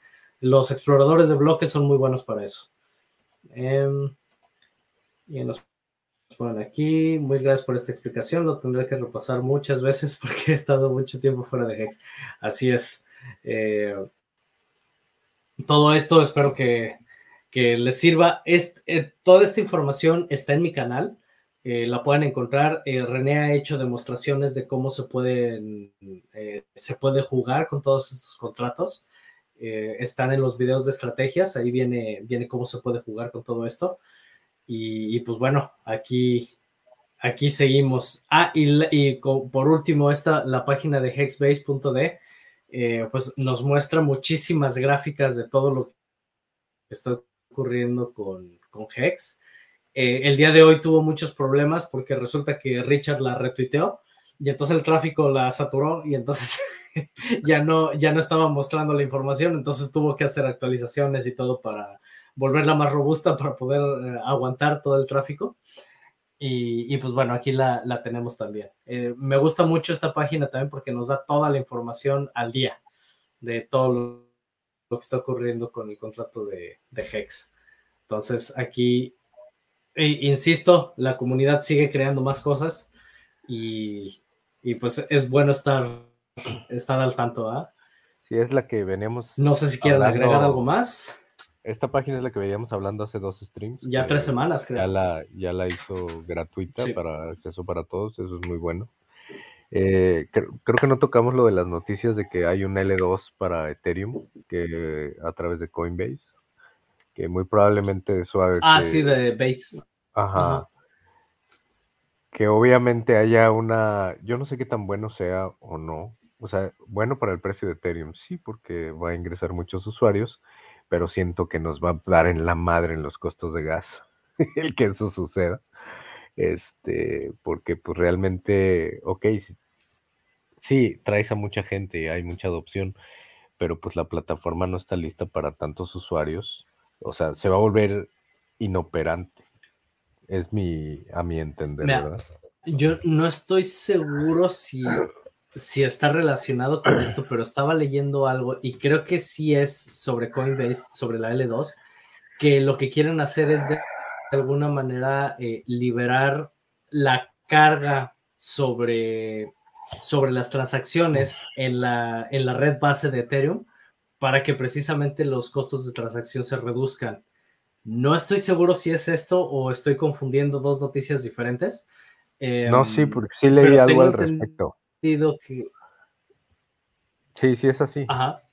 Pero eh, inclusive no sacaron ningún token porque por ahí hubo gente que se fue y compró un base que no fue precisamente el, de Maximus DAO, fue otra tontería y, subió y subió de precio cuando anunciaron este tema. Eh, no viene con un token nativo ni mucho menos. Pero bueno, digo, vamos a ver qué sucede. Sí, entonces sí es, sí es la, misma noticia. porque si yo lo que había entendido era que lo que quieren hacer es crear una segunda capa, algo similar a lo que hace Polygon, para, para poder hacer eh, las transacciones más, más económicas, pero no sé exactamente el, eh, técnicamente cómo va a funcionar eso. Me, tengo que echar un clavado y, leerlo para ver bien eh, a detalle eso.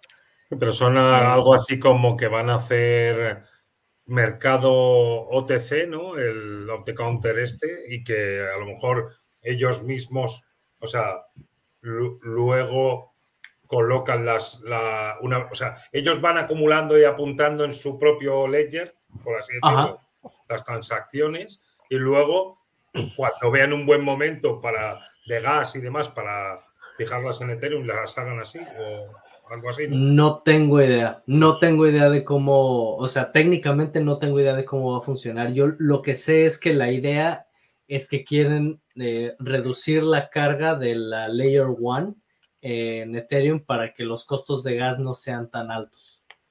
Eh, pero eso es, hasta ahí me quedo. hasta ahí me quedo. O sea, ahora sí que eh, el concepto suena bien, pero en la práctica no tengo idea de cómo lo van a hacer. Falta les va a hacer, falta les va a hacer Ethereum, porque si estamos como estamos ahora, en mitad del bear market y estamos viendo, y ya se están disparando las, las tarifas de gas, imagínate. Sí, no, no, no, va a ser, va a ser imposible eh, transaccionar en Ethereum, yo creo que en dos o tres años. Eh, o únicamente gente con, mucho dinero va a poder utilizar esta red. esto, a menos que hagan algún cambio muy, muy, muy fuerte, no sé cómo, cómo eso lo van a corregir. Ok, hablando de mucho dinero, eh, hay gente que, sigue a Axis Alive y últimamente ha estado haciendo streams con muchísimos diferentes personalidades de, nuestro sistema.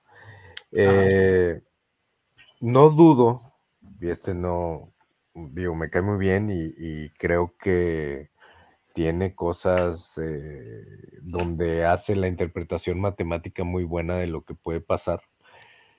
Eh, lo único que no me, eh, no me gusta es que de repente en tres semanas he visto que hemos pasado de Hexa 60 centavos, Hexa un dólar, Hexa a... ¿Qué tal, Rolando?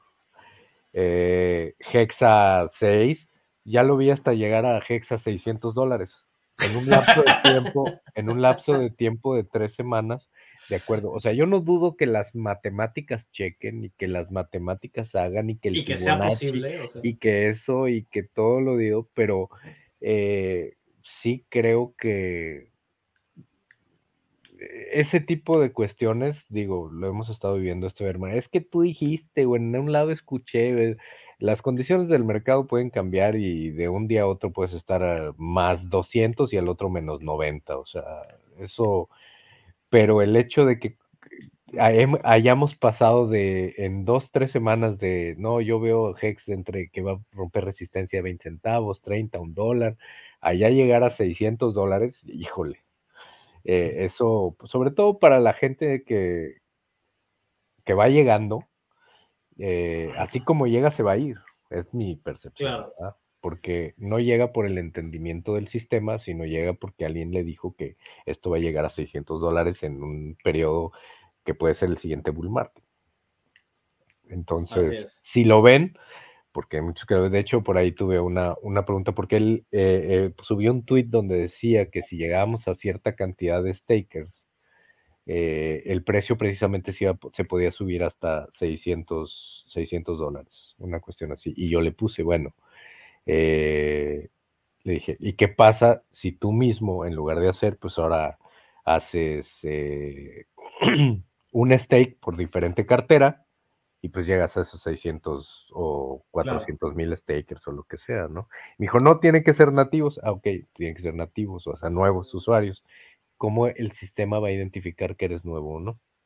Claro, sí, eso, eso no lo identifica. Ahí se pone y me dice, no, es que tenemos que asumir, o hay varias asunciones que se tienen que hacer para poder llegar a esas matemáticas. Entonces vuelvo a esa misma instancia. Así es. Este, la única cuestión aquí para que el precio suba es que se compre más que se, de lo que se venda, punto. Así Seas más, más stakers o menos, no importa. Sino Así que es. y aquí volvemos a... más dinero que el que salga es lo que va a hacer que suba. Aquí es como tengo que me, dijo aquí un, una persona de cada Australia y me gustó mucho la frase.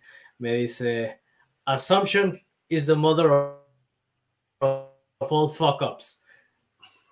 Y, es la verdad, o sea, asumir nada más por asumir es, este, es nada más con eso vas, vas a terminarla cagando.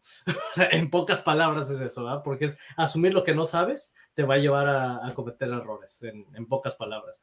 Y son demasiadas asunciones para poder llegar a eso y no, o sea, simplemente con, con una que hagas ya ahí ya estamos hablando de un volado, ¿verdad? Y si le empiezas a agregar más variables, no, pues sí, te puedes aventar un escenario precioso, pero no tiene nada que ver con la realidad.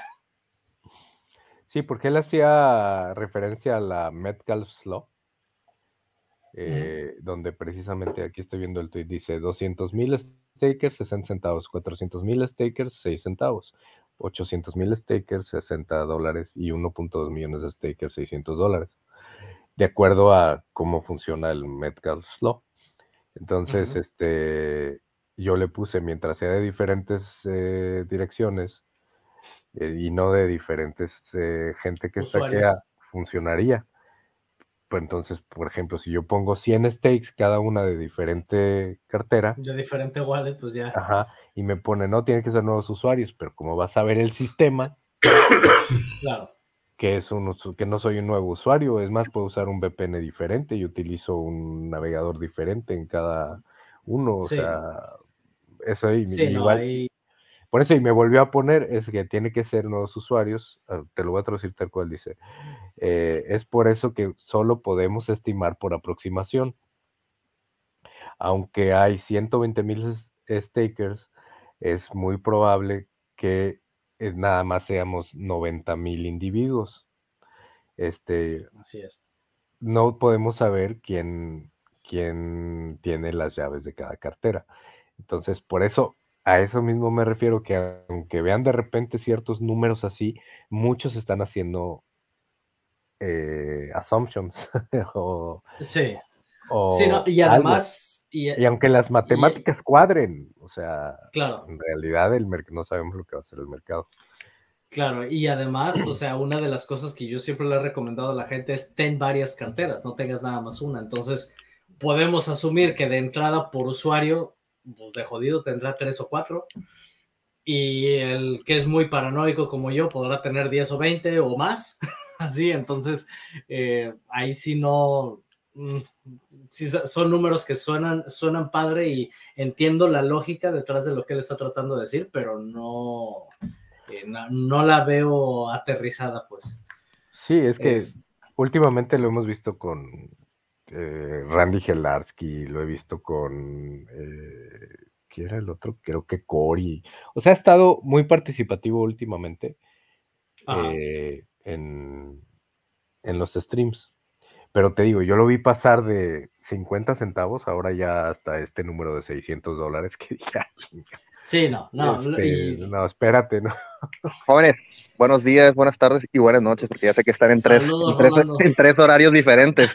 Oigan, los estoy escuchando y me quedan varias cosas que a ver, me gustaría comentarlas, a ver qué opinan. La primera es, Ese, ese target de 600, mejor vámonos bajando a los 2 dólares que ya teníamos antes y yo creo que ya que lleguemos a los 2, ya vemos si nos vamos para 600, ¿no? Esa es la primera. La segunda es que de lo de que estaban hablando ahorita de, de Base, esa madre que va a sacar Coinbase. Y lo que decía este Andri, que decía es que, o sea, lo que ellos quieren es, se supone que las transacciones y el tráfico de Ethereum baje haciendo esa L2 nueva, que va a utilizar la, tecnología de Optimism. Pero a final de cuentas, sí, ajá, pero a final de cuentas, todo, o sea, vamos a suponer que Coinbase lo hace bien y logra, logra onboardear a un millón de personas de Coinbase a su red, ¿no? ¿Qué es lo que va a pasar con la red de Ethereum? Como dice René, güey, esa madre se va a colapsar, güey. ¿Por qué? Porque sigue recayendo otra vez en la base que es Ethereum, pues. Entonces, si le metes un chingo de usuarios nuevos, un chingo de aplicaciones nuevas, pero a final de cuentas todo eso cae abajo o cae, cae arriba de Ethereum, pues.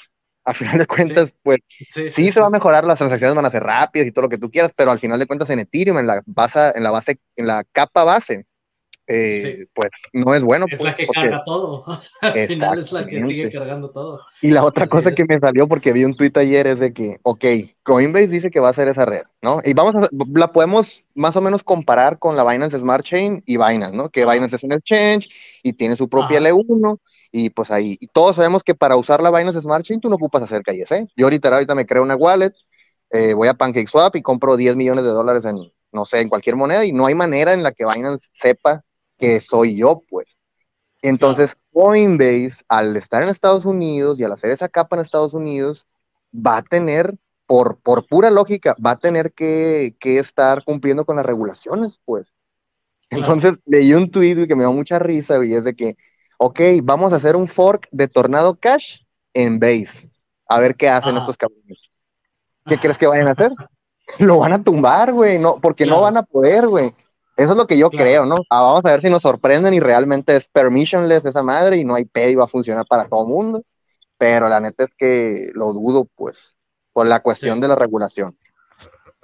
Sí, sí, no, no, no, no sabemos aquí cómo, cómo se va a comportar eso. Pero te imaginas, güey, que, salga un torneo cash, que salga un torneo cash en esa, en esa red, güey. Estaría chistoso, güey.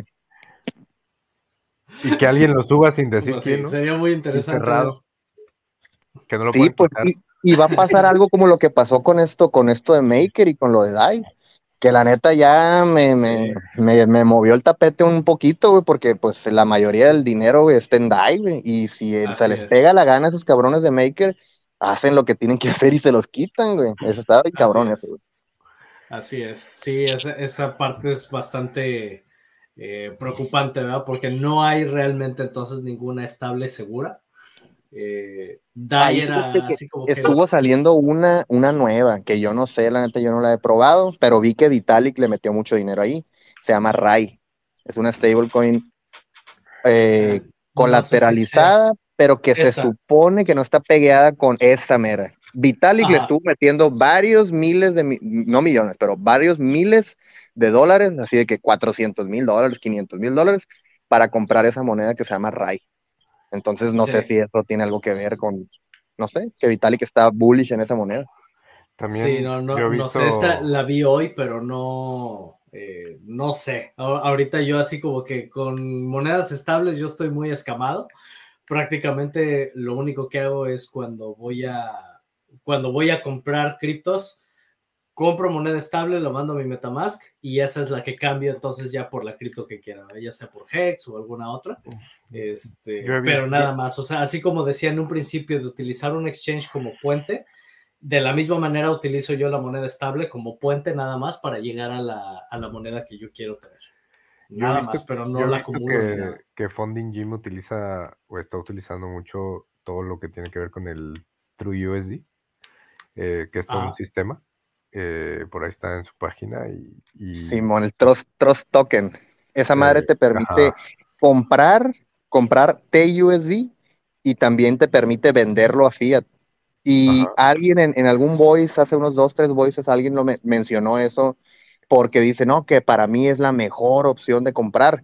Y, y, sí, o sea, si tú estás en Estados Unidos, la neta es que sí está muy fácil comprar ahí porque te cobran 30 dólares de comisión, pero pues la estás comprando, digamos, sin, sin, sin exchange, sin otras cosas. Pues o sea, tú literal depositas el fiat a través de una transferencia bancaria a un banco en, en Estados Unidos que está en California y ellos te dan los True USD, te los mintean directo a tu wallet, pues.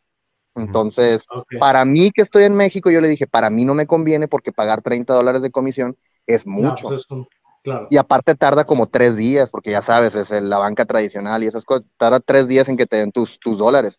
Pero para gente que está en Estados Unidos o que está en algún lugar donde a lo mejor es, pues, no hay maneras más fáciles, pues esa, esa opción está bastante bien. pero, por ejemplo, en, ¿Cómo se llama el exchange aquí de México? Se me fue el nombre. en Bitso. Bitso. Bitso. ya te lo maneja. Bitso ya te maneja el, el True USD. Por eso le decía yo, pues que para mí es mucho más fácil comprar en, o en Bitso o en Binance, pues. Pero para mucha gente sí que les va a servir esa opción, pues. Y el objetivo es, o sea, con esta es lo mismo que acabo de decir, o sea, tú lo compras ahí y de ahí lo conviertes a la moneda que tú quieras. Sí, es igual, es una moneda estable. O sea, es, eh, como usar USDC. Lo que pasa es de que, sí, pero lo que yo le entendía a Funding Jim cuando él estaba, digamos, chileando utilizar esto, porque como que sí lo estaba estudiando, que al parecer cada True USD sí está eh, ahora respaldado. respaldado. está respaldado uno a uno, sí. Uno a uno con un dólar fiat. Sí. Entonces, en ese sentido, no vas a tener el problema con los que se están viendo con otros monedas estables, ¿verdad? Sí, sí, sí. Es, parecido a lo que es BUSD, pues que igual todos los que compraron y todos los que mintearon esos BUSD, por más que ya esté bloqueada ahorita, eh, sigue siendo, o sea, lo vas a seguir cambiando por 1-1, pues porque estaba respaldado realmente 1-1. Pero pues ya vieron, ya vieron lo que pasó. Así es. Aquí te, aquí te dejan eh, mensajes, dicen eh, gracias por tu trabajo. Ya aprendí Arkham contigo. Y te ponen aquí que no grites. que, aquí te, que aquí te muy fuerte. Yo te digo normal, pero bueno. Sí. ya se fue. Em, sí, no sé si se le haya desconectado o qué, pero bueno. Sí, se me hace que estaba em, desde su celular. no, probablemente. Eh, pues bueno, prácticamente es lo que tenía programado para hoy. Eh, ahí viene de regreso Rolando, a ver, vamos a ver. Sorry, se me fue el internet. Sí, estaba, me escuché lo que me dijiste, que ya alguien había puesto ahí que había estado usando Arkham. No sé tú, Andrix, Español y René, si lo hayan checado, la plataforma esa. No. Chécala, te conviene. Bueno, es que no sé si, si les guste tanto hacer ahí análisis, pero haz de cuenta que esa madre, el Arkham, te permite hacer Chainalysis como si lo estuvieras haciendo en el Etherscan, pero con mil funciones añadidas, pues mucho más gráfico, sí, sí, mucho, mucho más, mucho. ¿Y cuál es la dirección para entrar ahí? Es Arkham Intelligence, puedes buscar Arkham Intelligence en, Google y ahí te va a salir. Lo que pasa es que como esta es una plataforma que está en beta, o sea, ahorita todavía no sale ah. realmente para el público en general, eh, ah, tienes que, ocupas una invitación entonces, igual, ahí te la paso ahorita sin problema. Ah, ok, ok.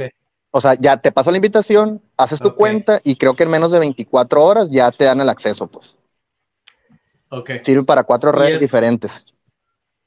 Y es como ir al explorador de bloques, pero con mucho más Literal. Mucho más detalle. Te pone ahí, por ejemplo, así datos que, que obviamente en el Etherscan también están, pero que tú los tienes que buscar. Pero, por ejemplo, te doy un ejemplo. Pones la wallet de Vitalik y te sale Vitalik usa estos exchanges, ha sacado tanto dinero a este exchange, ha sacado tanto dinero a este exchange, ha metido tanto dinero por este medio, Eh, tiene, te, cuenta toda la historia. Sí, güey, tiene cierta cantidad de monedas y te hay una sección que dice Counterparty Risk.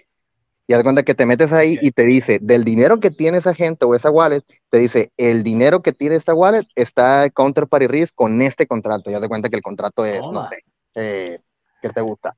Eh, un puente o algo así. Y te pone ahí cuánto dinero está en riesgo, el profit en luz, o sea, cuánto dinero has ganado y perdido en, en, todo el tiempo este y así, pues, puedes a mí, a mí para lo que más me gusta es que dentro de Arkham tú puedes hacer entidades.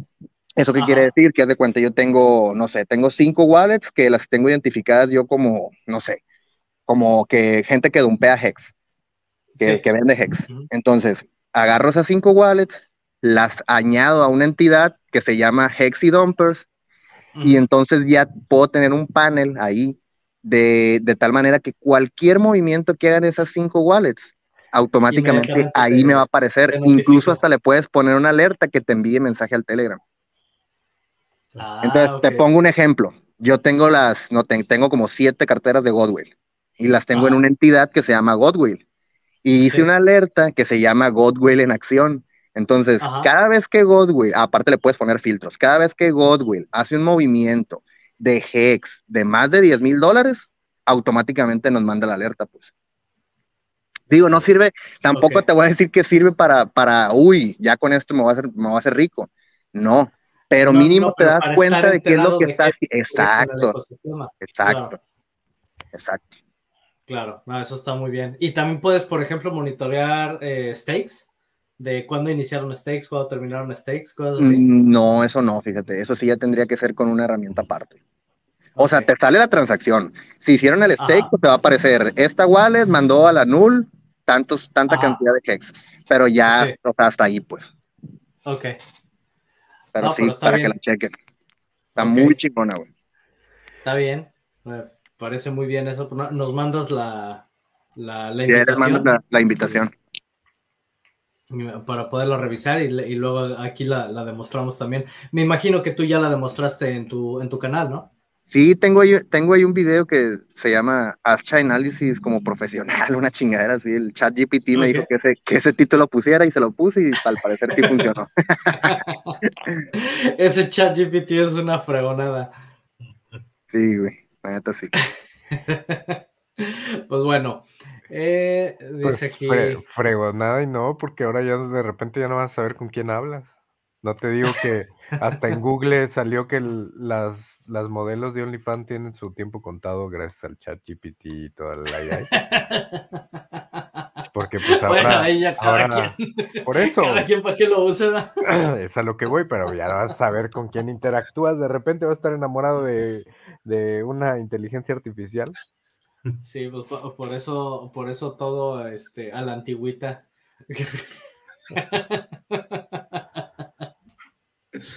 Madre mía. Em, pues bueno, eh, pues yo creo que ya lo dejamos hasta aquí, ya son para mí casi las 3 de la madrugada ya. Em, ya, ya no dejaron aquí ya ninguna otra pregunta, ningún comentario. Déjame ver aquí en... Ok, pues sin más, yo creo que aquí lo dejamos. Creo que fue bastante información el día de hoy.